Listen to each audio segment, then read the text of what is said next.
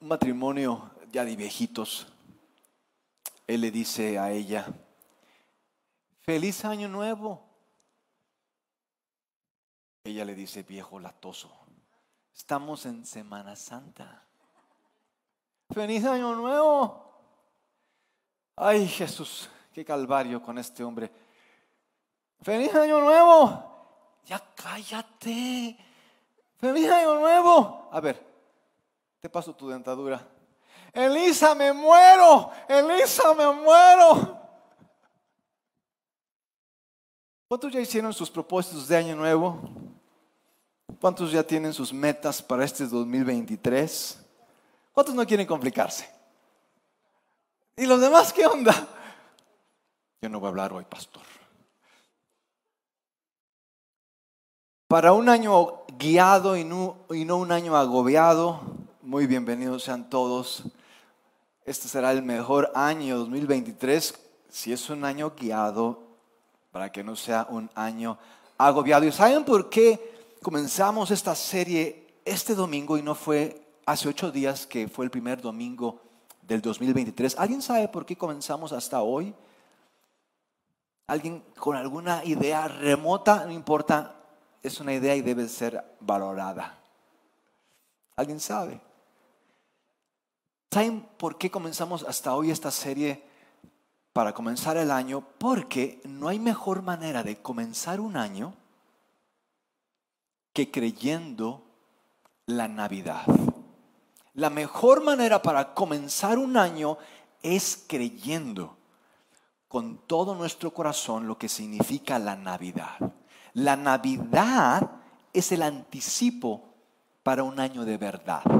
Por eso es que comenzamos la semana pasada hablando de la Navidad, nos extendimos de la Navidad un domingo más y hablamos de la Navidad y que muchas veces no creemos realmente en la Navidad. Nos gusta adornar la casa con...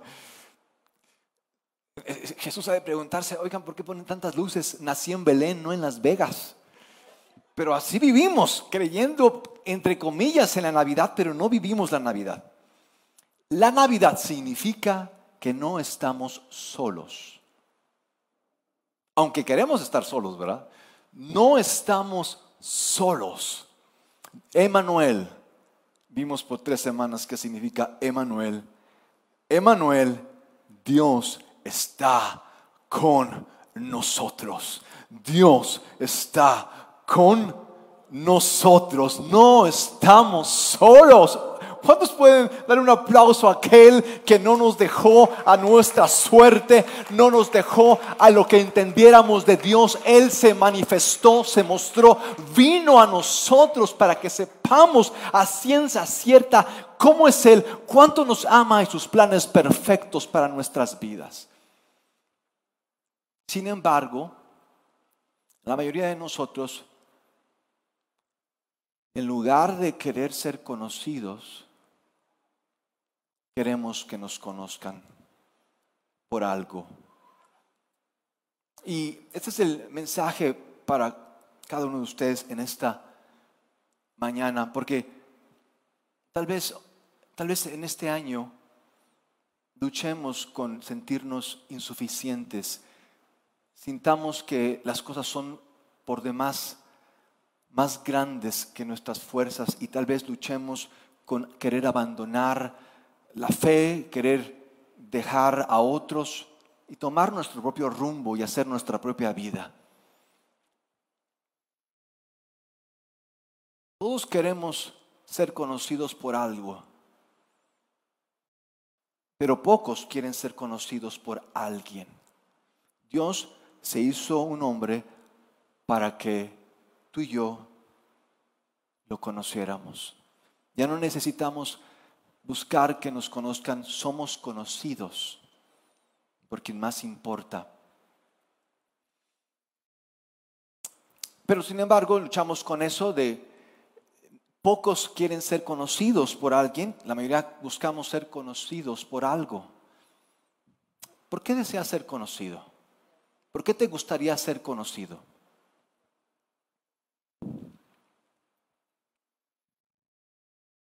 A mí me gustaría ser conocido por ser un buen inversionista.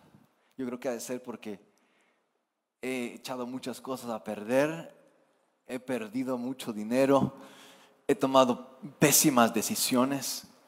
Yo quiero ser conocido por ser un buen inversionista. He aprendido muy buenas lecciones y ahora esa es como que mi idea de que me conozcan como un buen inversionista, como alguien que escucha también. Quiero ser conocido como alguien que escucha en medio de una sociedad que grita y con tanto ruido. Quiero ser conocido como alguien que escucha. Y también quiero ser conocido por alguien, quiero que me conozcan como alguien que tiene con qué todavía, que todavía la arma. Aunque a veces me desarmo y muy seguido, pero mínimo no quiero que se den cuenta. Quiero ser suficiente, quiero saber que todavía la armo, que, que todavía puedo. A veces me inundan pensamientos de que vas a, regarla, que no tienes con qué, y, lucho con eso, pero quiero ser conocido como alguien que sí puede. Sin embargo, a veces visto de eso que quiero, por lo cual quiero ser conocido, y saben, ¿qué pasa cuando lo que tú quieres, por lo cual tú quieres ser conocido, dista de aquello que realmente eres.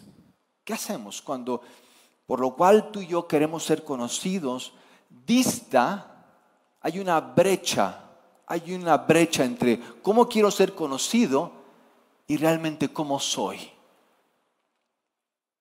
¿Qué hacemos?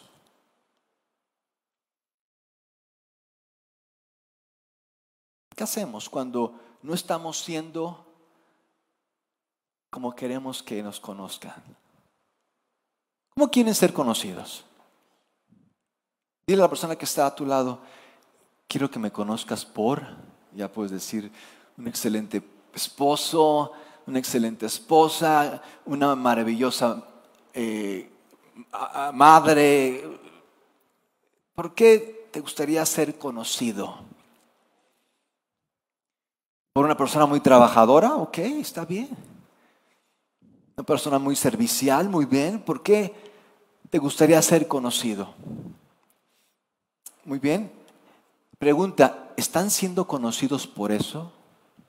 ¿Por lo cual quieren ser conocidos? ¿O hay una brecha entre cómo quiero ser conocido y cómo realmente soy? ¿Esa brecha es pequeña o es muy grande?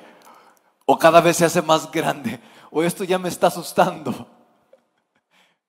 Ya no sé quién soy, ya no sé lo que quiero, es demasiado grande la brecha. ¿Qué hacemos cuando no estamos siendo lo que queremos ser? ¿Cuántos luchan con no estar siendo lo que quieren ser? Bueno, los demás son perfectos, ellos no les podemos, ¿qué les podemos decir? Pero luchamos con no estar siendo lo que queremos ser. Somos humanos, tenemos problemas. Y, yo creo que el mayor problema es que empezamos, para cubrir esa brecha, empezamos a pretender. Es el mayor problema, creo que existe. Empezamos a pretender querer ser alguien que no somos.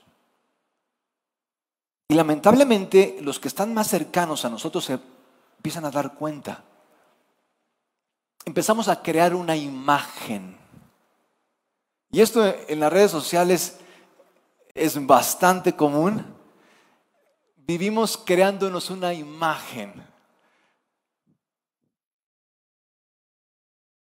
Nos conocen en las redes de, una manera, pero en la casa somos de otra manera. Esto de la tecnología ha hecho que por fuera cambiemos mucho.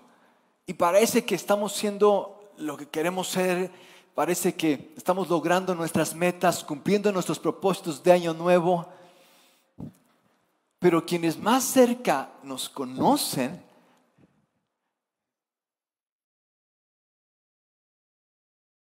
creamos una imagen para que otros nos quieran, para que otros nos quieran, para que otros nos acepten.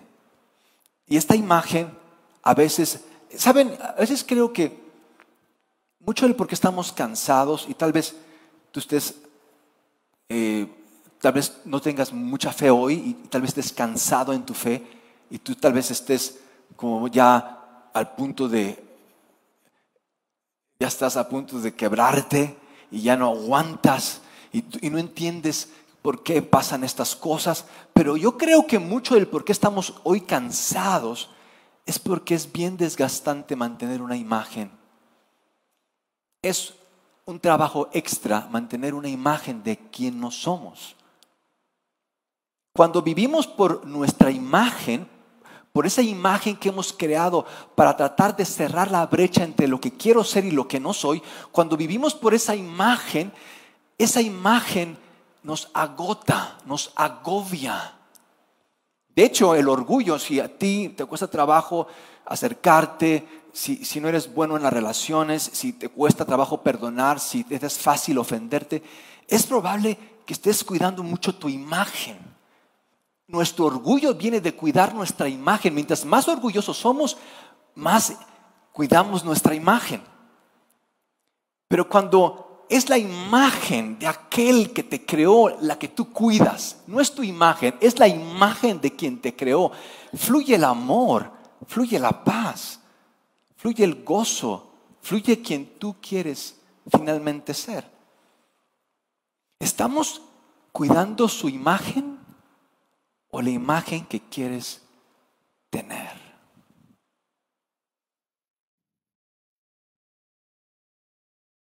Todos queremos ser conocidos por algo.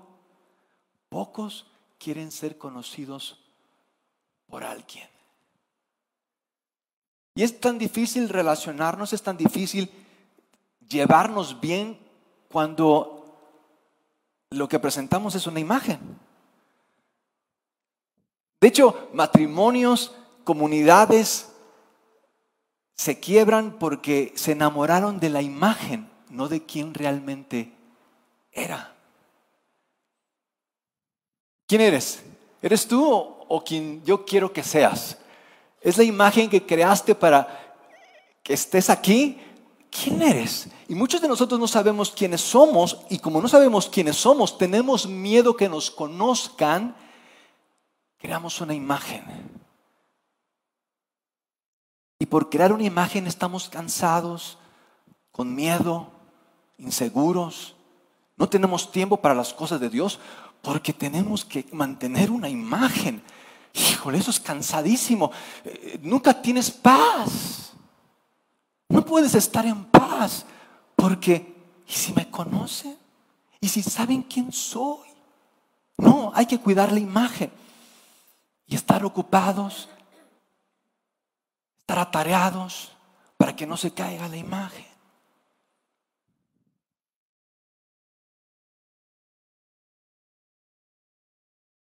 ¿Y saben quiénes son los más sofisticados para cuidar una imagen? Para que no crean que aquí no hay autocrítica, los más, los peores en esto de cuidar tu imagen, los peores, bueno, yo no sé si los peores, pero yo creo que son los más buenos porque nadie se da cuenta, son los pastores.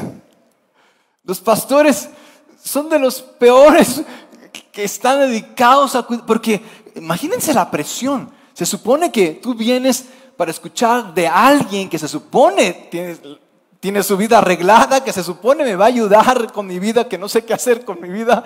Y él sí, de modo que yo no puedo decir que estoy mal, yo no puedo decir que tengo problemas, yo no puedo, yo tengo que enseñarles cosas profundas y espirituales. Y tengo que hablarles de Dios y de la Biblia santo. Yo tengo que ser perfecto. Imagínense que yo llegue aquí un domingo. Hoy comenzamos nuestra serie de cómo tener un matrimonio exitoso. Y también quiero decirles que mi esposa me ha dicho que es la última oportunidad que me da para continuar, para seguir estando conmigo. No puede ser, ¿qué estoy haciendo aquí? Este pastor no, no, por favor, preferimos la imagen de un pastor perfecto que la imagen de un pastor que tiene problemas. Ustedes tienen la culpa de que pastores parezcan dioses, donde lo que ellos digan, porque no quiero conocer al real, quiero la imagen del pastor, no al pastor real. No, yo no quiero saber quién es ese pastor. Usted nada más hábleme de Dios. Usted regáñeme, exorcíceme, libéreme, haga algo, pero no me diga quién es, porque no quiero. Y así pasa con nuestros matrimonios. Así pasa con nuestras amistades. Tenemos amistades en las que compartimos cosas en común y no cosas que nos distancian. No, no trabajamos en nuestras diferencias con nuestras amistades, no, porque si se entera quién soy yo, no, mejor que vea siempre mi imagen de que, de que vamos a, a, divertirnos, de que mira qué es lo que me gusta y que no haya cosas que nos compliquen, porque entonces dejamos de ser amigos. Porque somos amigos por la imagen que quiero de ti, por la imagen que tú quieres de mí. Son solo las cosas en común las que tenemos. Pero hasta ahí. No, no me interesa saber más.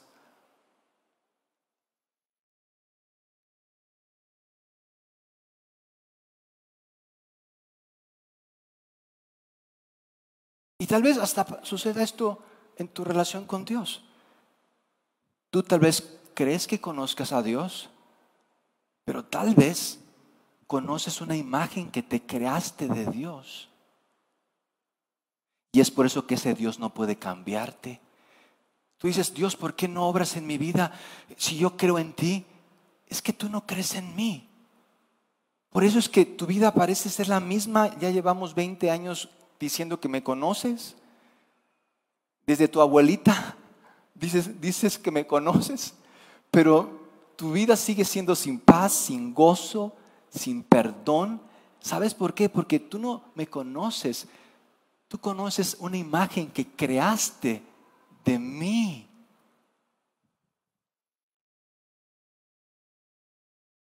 Nos decepcionamos de otros. ¿Saben por qué nos decepcionamos de otros? ¿Saben por qué? Porque creamos una imagen de ellos. No queremos conocerlos a ellos. No me interesa conocerte.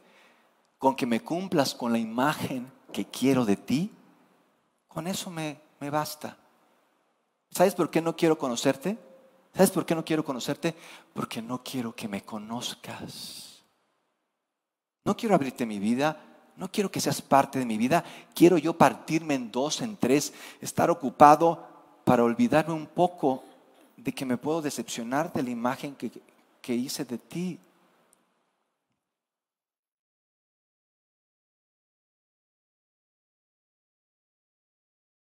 Y eso es tan complicado de hablar, sobre todo en la iglesia, porque en la iglesia tú ves las versiones mejoradas de las personas. Es el domingo, es cuando eh, van para socializar, van para saludar, no van para conocer a Dios, ¿verdad? Van para saludar, hacer la vida social. Es, domingo social, tienes que irte bien arreglado, es domingo de comunión, tienes que presentarte lo mejor porque para esto trabajaste toda la semana. Para ir el domingo y que te vean que tuviste éxito, que te vean que tienes todo bajo control. Y nos saludamos, ¿qué tal? ¿Qué tal? Eh, sí, mucho gusto y eh, maravilloso, todo es increíble en, todo este día tú has sido santo, todo ha sido puro, todos se han portado bien, no he visto ningún escándalo, no he visto ningún problema, todos han hablado con amor, ninguna grosería he escuchado, todo parece maravilloso, santo. Y eso pasa porque no es un lugar para conocernos. Es un lugar para proyectarnos en lo que queremos que otros sean para nosotros y ellos y nosotros para ellos. ¿Saben? ¿Alguien sabe por qué es tan fácil que tú te enamores en un trabajo? ¿Por qué será tan fácil que los adulterios se den en el trabajo? ¿Mande? Porque usualmente en el trabajo vamos rompiendo plaza. La, mejor versión de, mi, mi, mejor versión siempre va al trabajo y mi peor versión siempre se queda en casa. Por eso es que en el trabajo me enamoro y en el hogar me divorcio.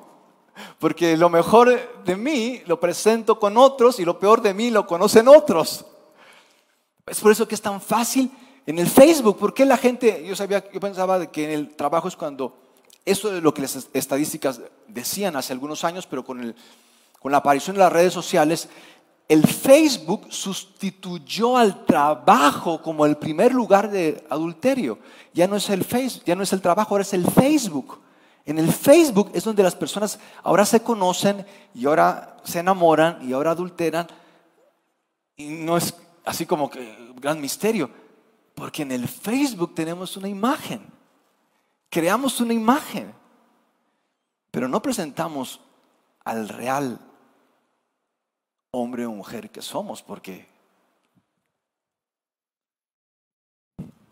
esto no conviene. El problema, ¿saben? De no ser conocidos. ¿Saben cuál es el problema de no ser conocidos? Es que no nos vamos a conocer. El problema de no ser tú y yo conocidos es que no nos vamos a conocer. ¿Cómo ponernos metas y propósitos si no sé quién soy? Será un año agobiado ese, porque estaré cargando con una imagen en lugar de un año guiado cuando vivo desde su imagen porque fuimos creados a la imagen y semejanza de Dios. Ya no necesitamos una mis amigos, no necesitamos una imagen, no necesitamos cuidar una imagen, ya la tenemos. Fuimos creados y si bien distorsionamos esa imagen cuando pecamos, Jesucristo vino a restaurarnos en esa imagen. Fuimos creados, hechos de nuevo en una imagen como la de Jesús. Ya tenemos esa imagen.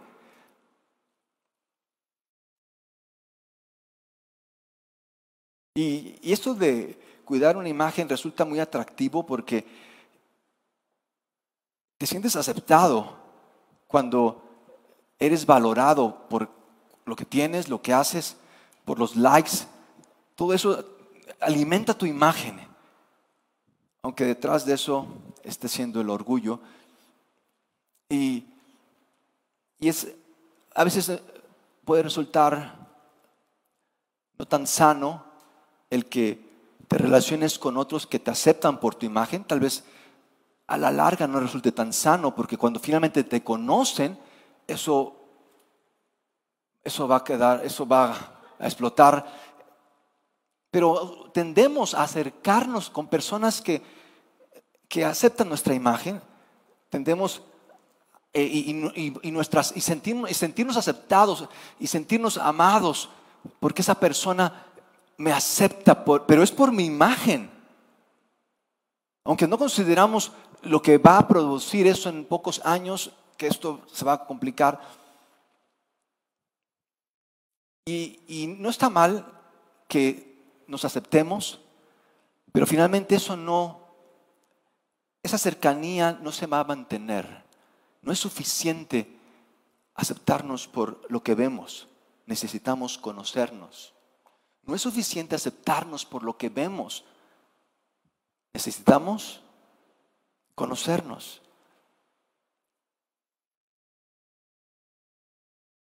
Pero el conocernos va a implicar el que tú y yo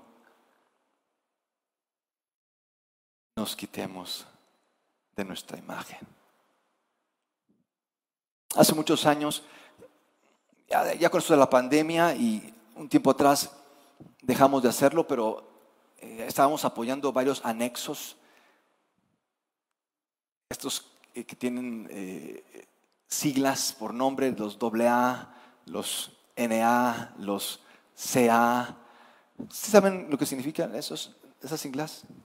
CA, ¿qué, son, qué es? CA. No es la, no es la CIA. Comelones anónimos. Es, esos, no los, esos grupos no los he visto. Los que sí he visto son los cocainómanos. Esa es la sea, cocainómanos anónimos. ¿Saben lo que son los, saben cuál es el grupo LFA? Porque tú dices, bueno, yo no necesito, yo no necesito ir a un grupo de esos. Y, a mí me gustaba mucho por el ambiente un poco rudo, pero me gustaba, yo decía, esto debería ser más así en la iglesia, donde podamos, podamos tratar con nuestros problemas, podamos hablar de por lo que estamos pasando. Y por mucho tiempo eh, fui y, viví esa vulnerabilidad y creo que es importante que, de hecho, esto viene de la iglesia, esos grupos se crearon porque la, la, iglesia dejó de ser real y tuvieron que irse a estos grupos, pero eso, la iglesia fue lo que hizo la iglesia. La iglesia comenzó así, siendo reales, reconociendo que somos pecadores, porque cuando tú tienes una imagen, Tú ya no dependes de tu versión de Instagram. Cuando tú, cuando tú aceptas finalmente que eres un pecador, porque eh, finalmente aceptas y reconoces que, en Cristo has sido perdonado y has sido aceptado, tú ya no dependes de una versión de Instagram. Pero bueno, eh, esta situación donde se hablaba de eso, y tú tal vez digas, bueno, es que esto de una adicción, yo no, yo no tengo un problema con una adicción. Yo no, tengo, yo no necesito ir a estas reuniones. Yo no necesito que otros me conozcan. Yo no necesito hablar de mis problemas. Yo no tengo una adicción. Como los cocainómanos anónimos, los neuróticos anónimos, los alcohólicos anónimos. Pero sabes que, que sí tenemos una adicción. Es por eso que les puse el grupo FA. Ese es el grupo más extenso y más común que existe. Fingidores anónimos. FA, fingidores anónimos. Porque saben qué, mis amigos, vivimos adictos. Mis amigos, vivimos adictos a cuidar nuestra imagen. No a que no a que conozcan quién realmente soy, sino a que conozcan quién quiero ser. ¿Por qué es tan, por qué es tan difícil que me conozcan por cómo soy? Porque da miedo, porque me compromete, porque me hace parte y no quiero ser parte. Yo quiero venir el domingo y ya olvidarme el resto de la semana y no tener que tratar conmigo entre semana. Yo entre semana quiero seguir siendo fingidor anónimo. No, no quiero realmente comprometerme con esto de la iglesia y ser real y cambiar mi, es mis amigos, y de cambiar mi vida. Porque mis amigos, el cristianismo es esto. Esto es algo increíble del cristianismo. El cristianismo te dice, Dios, Dios te acepta como eres. Dios te ama. Dios te ama como eres. Pero sabes, Dios te ama tanto que no te deja igual. El cristianismo, el cristianismo, mis amigos, tiene una agenda. La agenda, porque tal vez tú digas, bueno, es que amor y paz y cada quien hace lo que quiere en la iglesia y no importa si no me comprometo. Mis amigos, Dios te acepta, Dios te recibe, pero la agenda es que tú cambies. Mis amigos, tú y yo cambiamos, tú y yo cambiamos cuando nos conocemos. Cuando tú y yo nos conocemos, cambiamos. Ya no estamos luchando, es que sigo siendo igual, es que no, puedo, cambiamos cuando nos conocemos.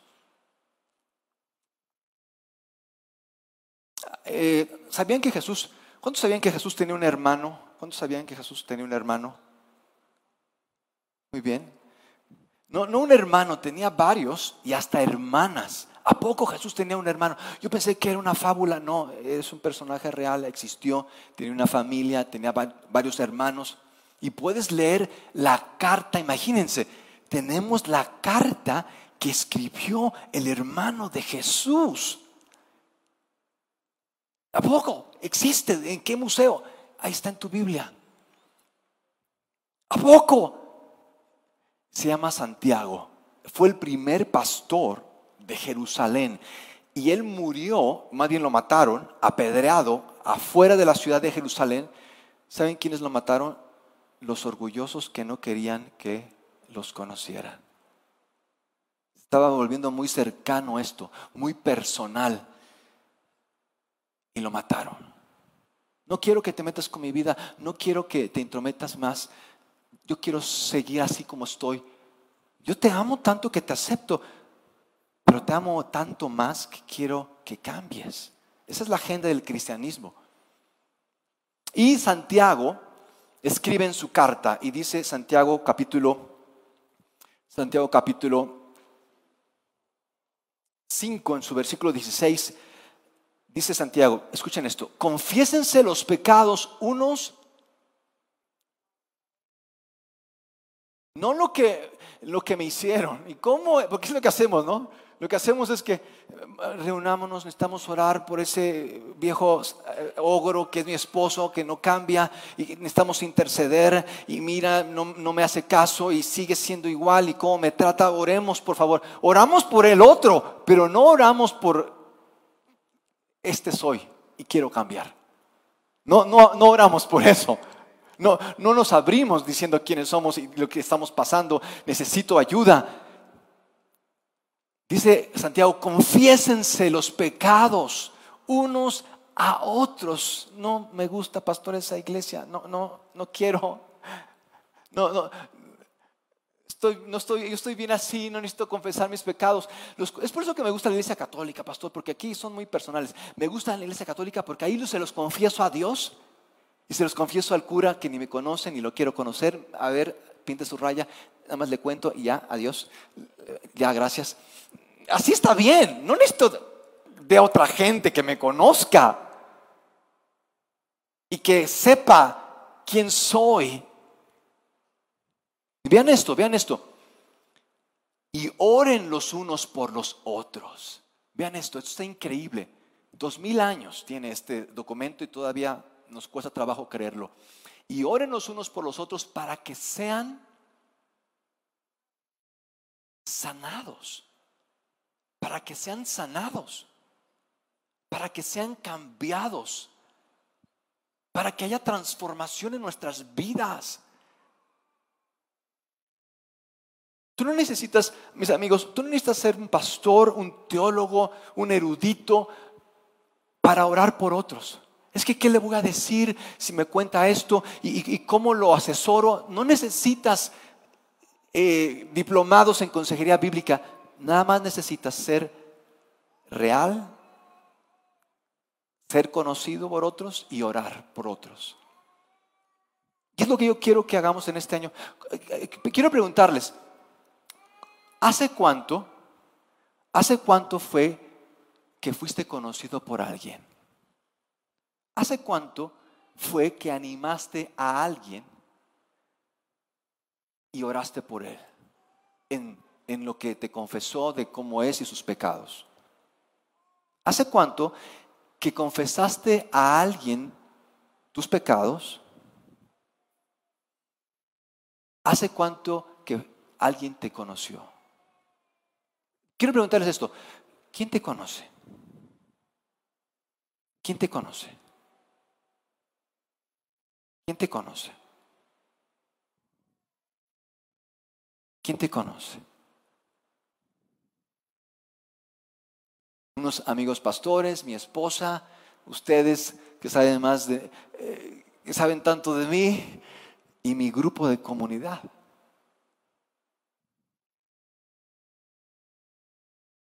¿Quién te conoce? ¿Hace cuánto que oraste por alguien? Yo quiero que no pase más tiempo sin que esto suceda en tu vida. Dice Santiago, vas a ser sanado.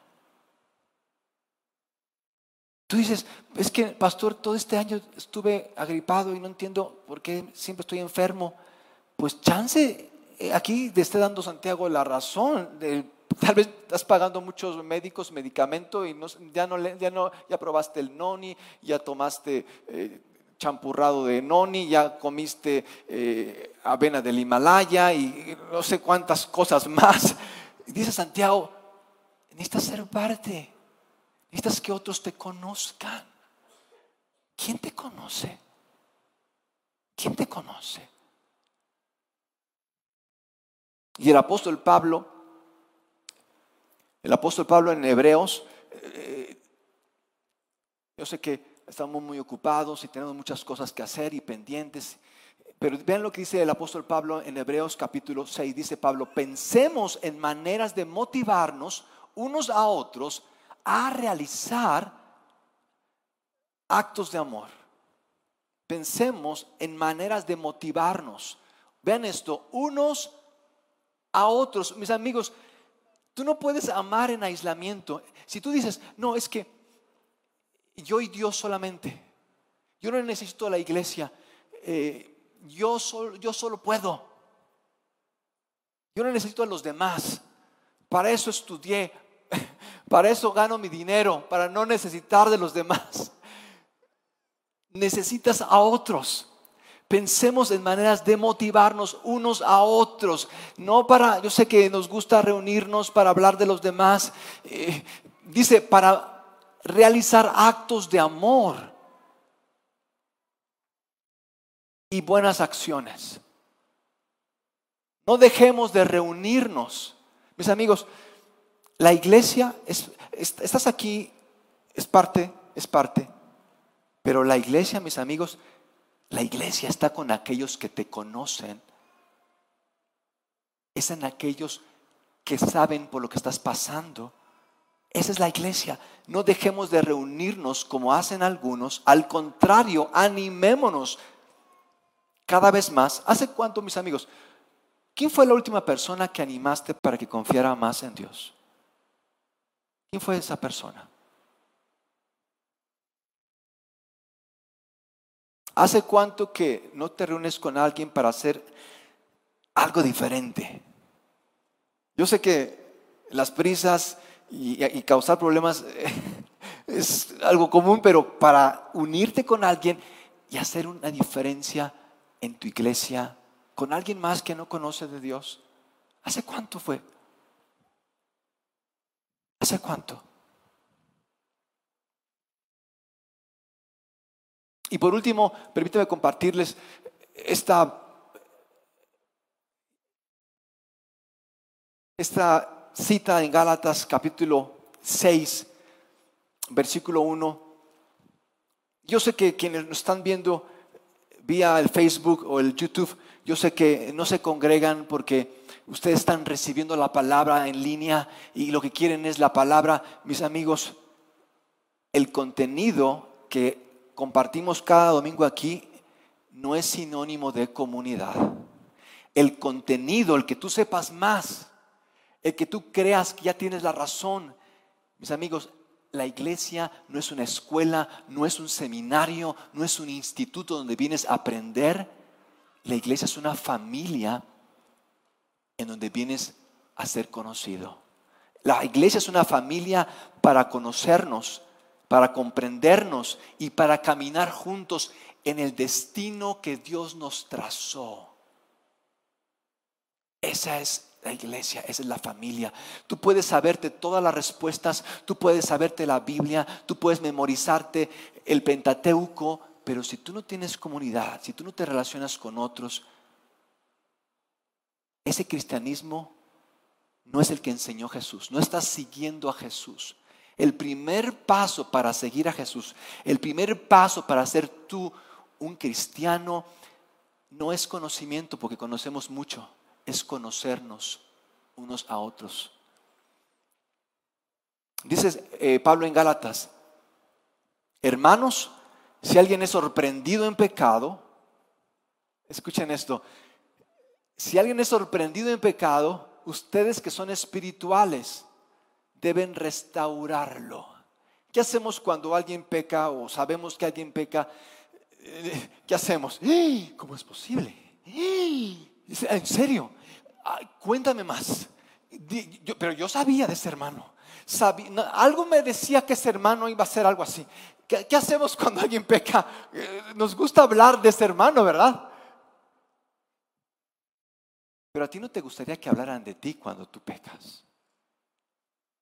Lo menos que a ti te gustaría es que hablaran de ti, te juzgaran, dijeran que ya yo sabía que era así. Tú no quieres que digan eso cuando tú pecas. ¿Tú qué quieres? Tú quieres que te restauren con una actitud humilde. Que ellos también sean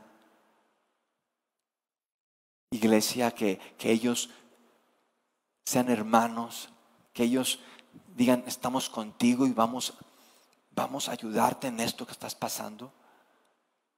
Vamos a cambiar eso que, estamos, que estás pasando. Vamos a orar por ti. Vamos a orar por ti. Ustedes deben restaurarlo con una actitud humilde. Vean esto, ayúdense Vean esto, ayúdense unos a otros a llevar sus cargas y así cumplirán la ley de Cristo. ¿Podré yo ayudarte con tu carga si no conozco cuál es tu carga? ¿Podré yo ayudarte por lo que estás pasando si no sé realmente quién eres? Y vean esto, esto es increíble. Y así cumplirán la ley de Cristo. La ley de Cristo es que tú y yo nos ayudemos. ¿Y qué significa que nos ayudemos a solviar nuestras cargas? Cuando tú, cuando tú eres conocido por alguien y esa persona te conoce, tú, y yo, tú y esa persona comparten cargas. Cuando tú y yo compartimos lo que estamos, quiénes somos y lo que estamos, con lo que estamos luchando, cuando tú y yo compartimos, cuando tú y yo somos conocidos de alguien y alguien más nos conoce, tú y yo compartimos cargas, nos ayudamos a llevar una carga y en eso cumplimos la ley de Cristo. Eso es el cristianismo. El cristianismo es ser conocidos como fuimos conocidos en Cristo. De modo que en este año yo quiero animarte a que seas parte de un grupo, a que nos acompañes. Tenemos un grupo los miércoles. Vamos a hacerlo eh, cada mes presencial. Ahorita lo tenemos solamente virtualmente, eh, virtual para que eh, vayamos preparándonos, para que no sea tan difícil. Ahorita puede ser solamente vía Telegram. Acércate con nosotros, en el caso de las mujeres, con mi esposa o con Yamel, para ser parte de este grupo y después ya tendremos la oportunidad de hacerlo presencialmente. Pero ¿qué queremos en esos grupos? En esos grupos hablamos, tratamos con cosas que tú y yo estamos pasando y que tal vez no queremos que otros sepan. Pero bueno, qué increíble, mis amigos, aquí tú eres aceptado. Qué increíble que en la iglesia no tengamos más que aparentar. Esa es la iglesia. Yo no tengo que aparentar estar bien, yo no tengo que aparentar que tengo la razón yo soy aceptado. Puedo decir que tengo problemas, puedo, puedo compartir mis luchas. Esa es la iglesia.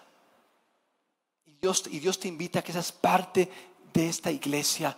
Dios te invita a que seas, mis amigos, la imagen que queremos que otros vean nos va finalmente a sabotear. Solamente lo que Dios está haciendo en nosotros, en la imagen que Él tiene de nosotros, es lo que nos va a ayudar. De modo que, ¿cuántos van a ser parte de un grupo? ¿Cuántos, cuántos quieren ser parte de un grupo? Bien. ¿Qué les parece si oramos? Tú has levantado tu mano. ¿Qué les parece si oramos? Señor,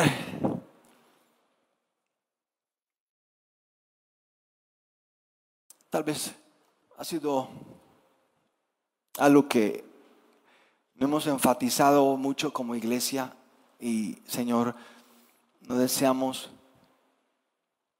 obviar,